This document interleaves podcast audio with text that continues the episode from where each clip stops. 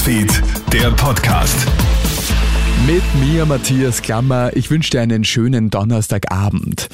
Zivildiener können künftig auf freiwilliger Basis eine Grundausbildung Pflege absolvieren. Dabei erlernen die Burschen nicht nur die wichtigsten Pflegetätigkeiten, man kann sich die Ausbildung auch auf spätere Pflegeberufe bzw. die Pflegelehre anrechnen lassen.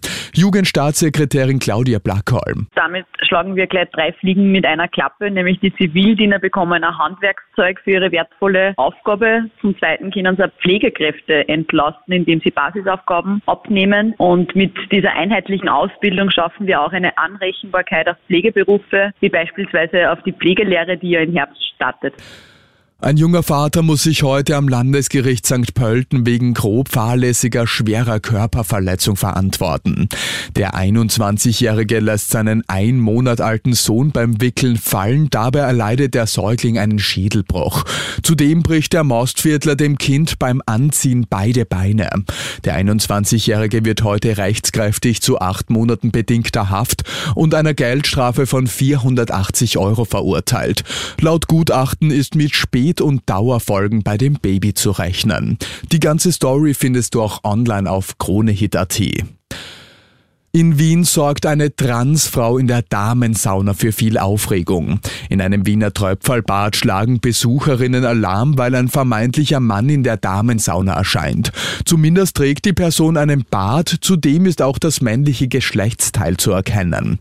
Die Wiener Bäder stellen nun klar, dass es sich dabei um eine Transfrau handelt. Im Ausweis ist das weibliche Geschlecht eingetragen, somit darf die Frau auch die Damensauna benutzen.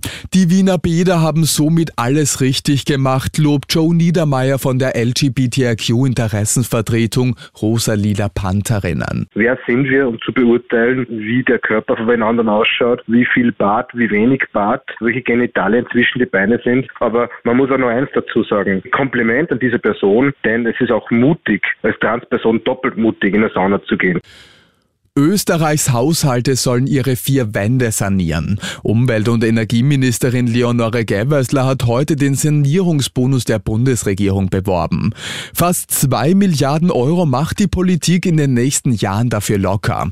Egal ob Dichtung, Dämmung oder Isolierung, je nachdem in welcher Form saniert wird, gibt es bis zu 14.000 Euro Zuschuss. Gewessler sagt, die Förderung kann auch mit den unterschiedlichen Angeboten der Bundesländer kombiniert werden, also vom Land gibt es nochmal Geld obendrauf. Und natürlich gilt weiterhin, wer zusätzlich seine Heizung tauscht und auf eine klimafreundliche Heizung setzt, der bekommt bis zu 9.500 Euro an Förderung für den Austausch einer Gasheizung.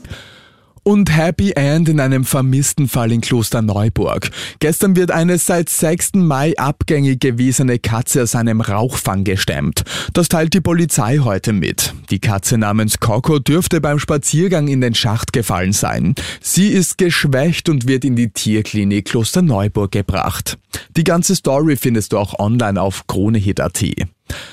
Und das war's schon wieder mit den wichtigsten Infos bis jetzt. Den nächsten Podcast gibt's dann wieder morgen früh. Schönen Abend dir. Krone Hits, Newsfeed, der Podcast.